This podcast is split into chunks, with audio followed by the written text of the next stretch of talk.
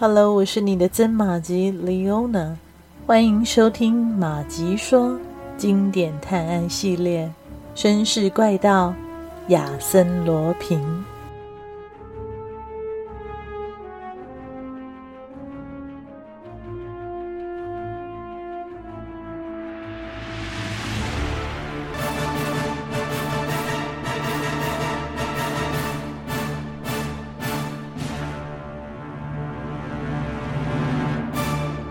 似乎有点不对劲啊！您就那么肯定我们搜不出什么吗？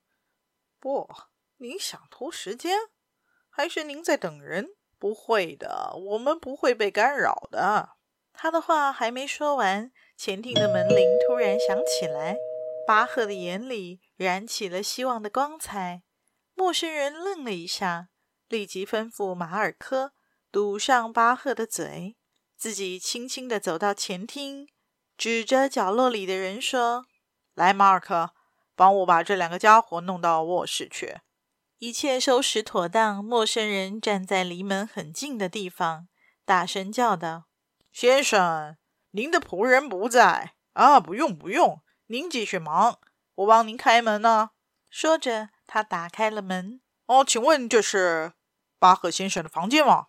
门外站的是一位身材魁梧的男子，两眼炯炯有神，手里捏着一顶礼帽。是的，请问您是？我和巴赫先生约好的，他今天早上打过电话来给我，他应该在等我。哦，是您啊，请稍等，我这就去通报。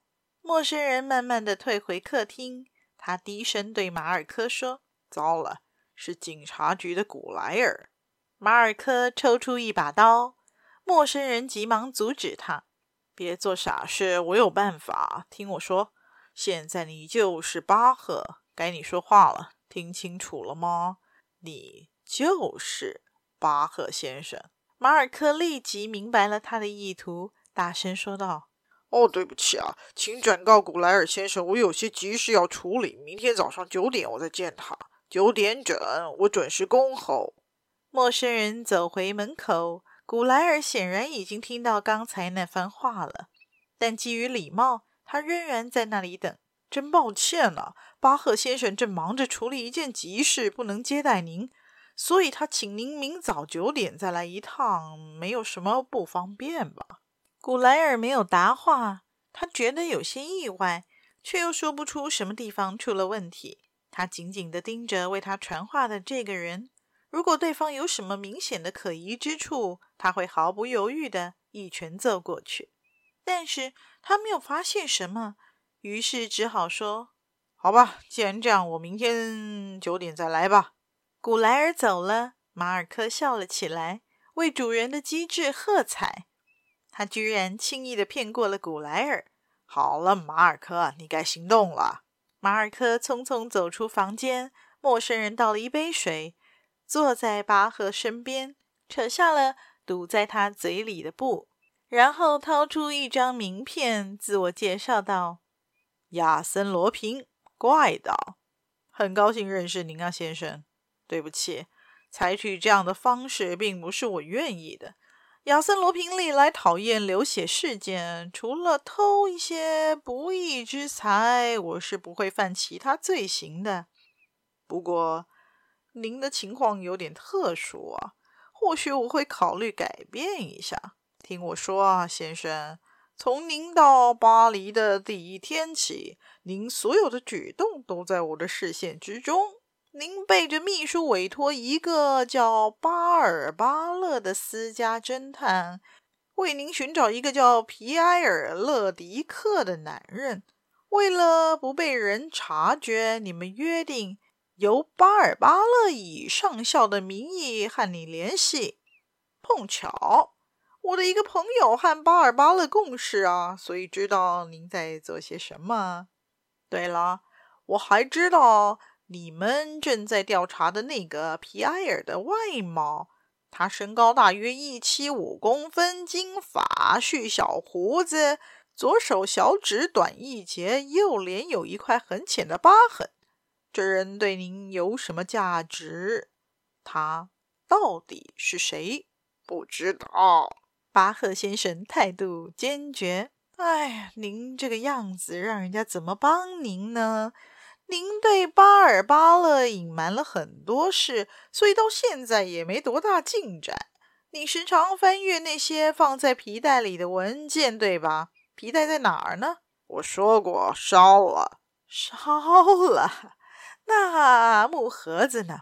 您难道不是把它放进银行的保险柜了吗？没错，那里面是我私人收藏的两百颗精美钻石。啊哈，这可是一笔横财啊！您笑什么？哦，对您来说，这些精美的钻石微不足道。您有秘密，而这秘密比钻石更值钱呢。所以，亚森罗平拿起了一根雪茄，但没有点燃。他陷入了沉思。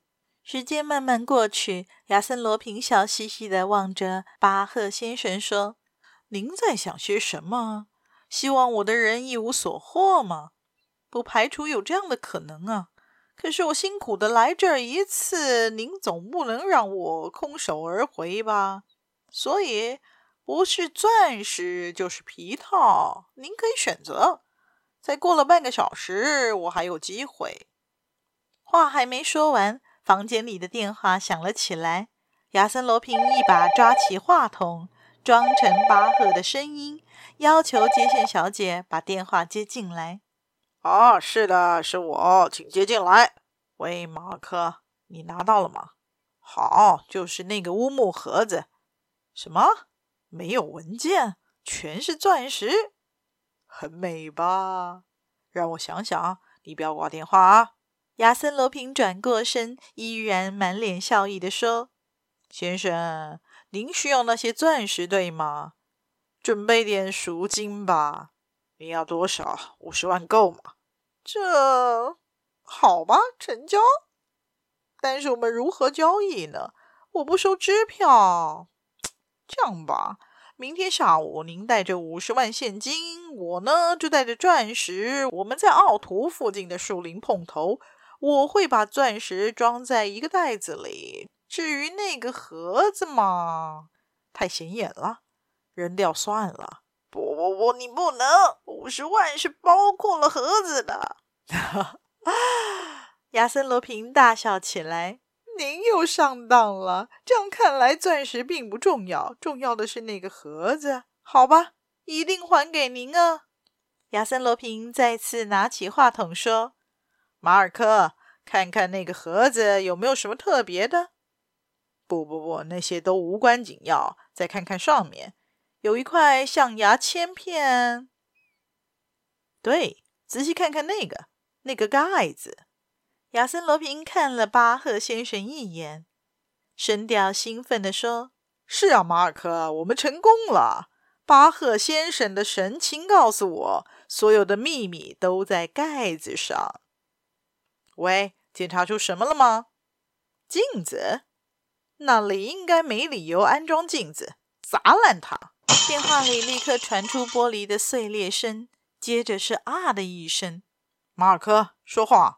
亚森罗平吼了一句：“什么？一封信？太棒了！先把信封的内容念来听听。收在黑皮带中的信的副本，很好。拆开它。”马尔克在电话里向亚森罗平报告信的内容。亚森罗平时不时地惊呼一声。最后，大声吩咐道：“好了好了，我知道了。这前面说的都是皮埃尔的特征。对了，是巴赫的笔迹吗？好，下面是什么？大写字母 A P O O N。哦，这可有点伤脑筋啊。算了，马克，别乱动那些东西。我这边的事快结束了，我们二十分钟后会合。就这样。”亚森罗平挂上了电话，走到前厅，关心了一下被绑在那里的人，然后回到巴赫身边，笑着说：“配合一点啊，先生，您应该清楚自己目前的处境。怎么样，选好了吗？选什么？说出答案呢？啊，碰是什么意思啊？不知道。如果我知道的话，就不会把它记在那里了。亚森·罗平的神情沉了下来，他一手搭在巴赫的肩上，冷冰冰地说道：“一句话，说还是不说？不知道。”亚森·罗平从巴赫的裤子口袋里掏出一块怀表，放在他的膝上，然后解开了巴赫的纽扣，将一把刀抵在巴赫的心口处，说道：“最后问您一句，说还是不说？不，好吧，巴赫先生，在八分钟就三点了。如果八分钟后您还是不说，那您就死定了。”非常感谢您的收听，希望马吉们收听节目之后，也别忘了按下赞助键，以实际的行动支持马吉创作更多有趣的故事。也欢迎加入马吉的 Facebook 本专，搜寻“马吉说芝麻的麻，吉利的吉，说故事的说”，更欢迎大家帮忙转发分享，让更多的朋友认识这个节目。绅士怪盗亚森罗平。我们下集再续。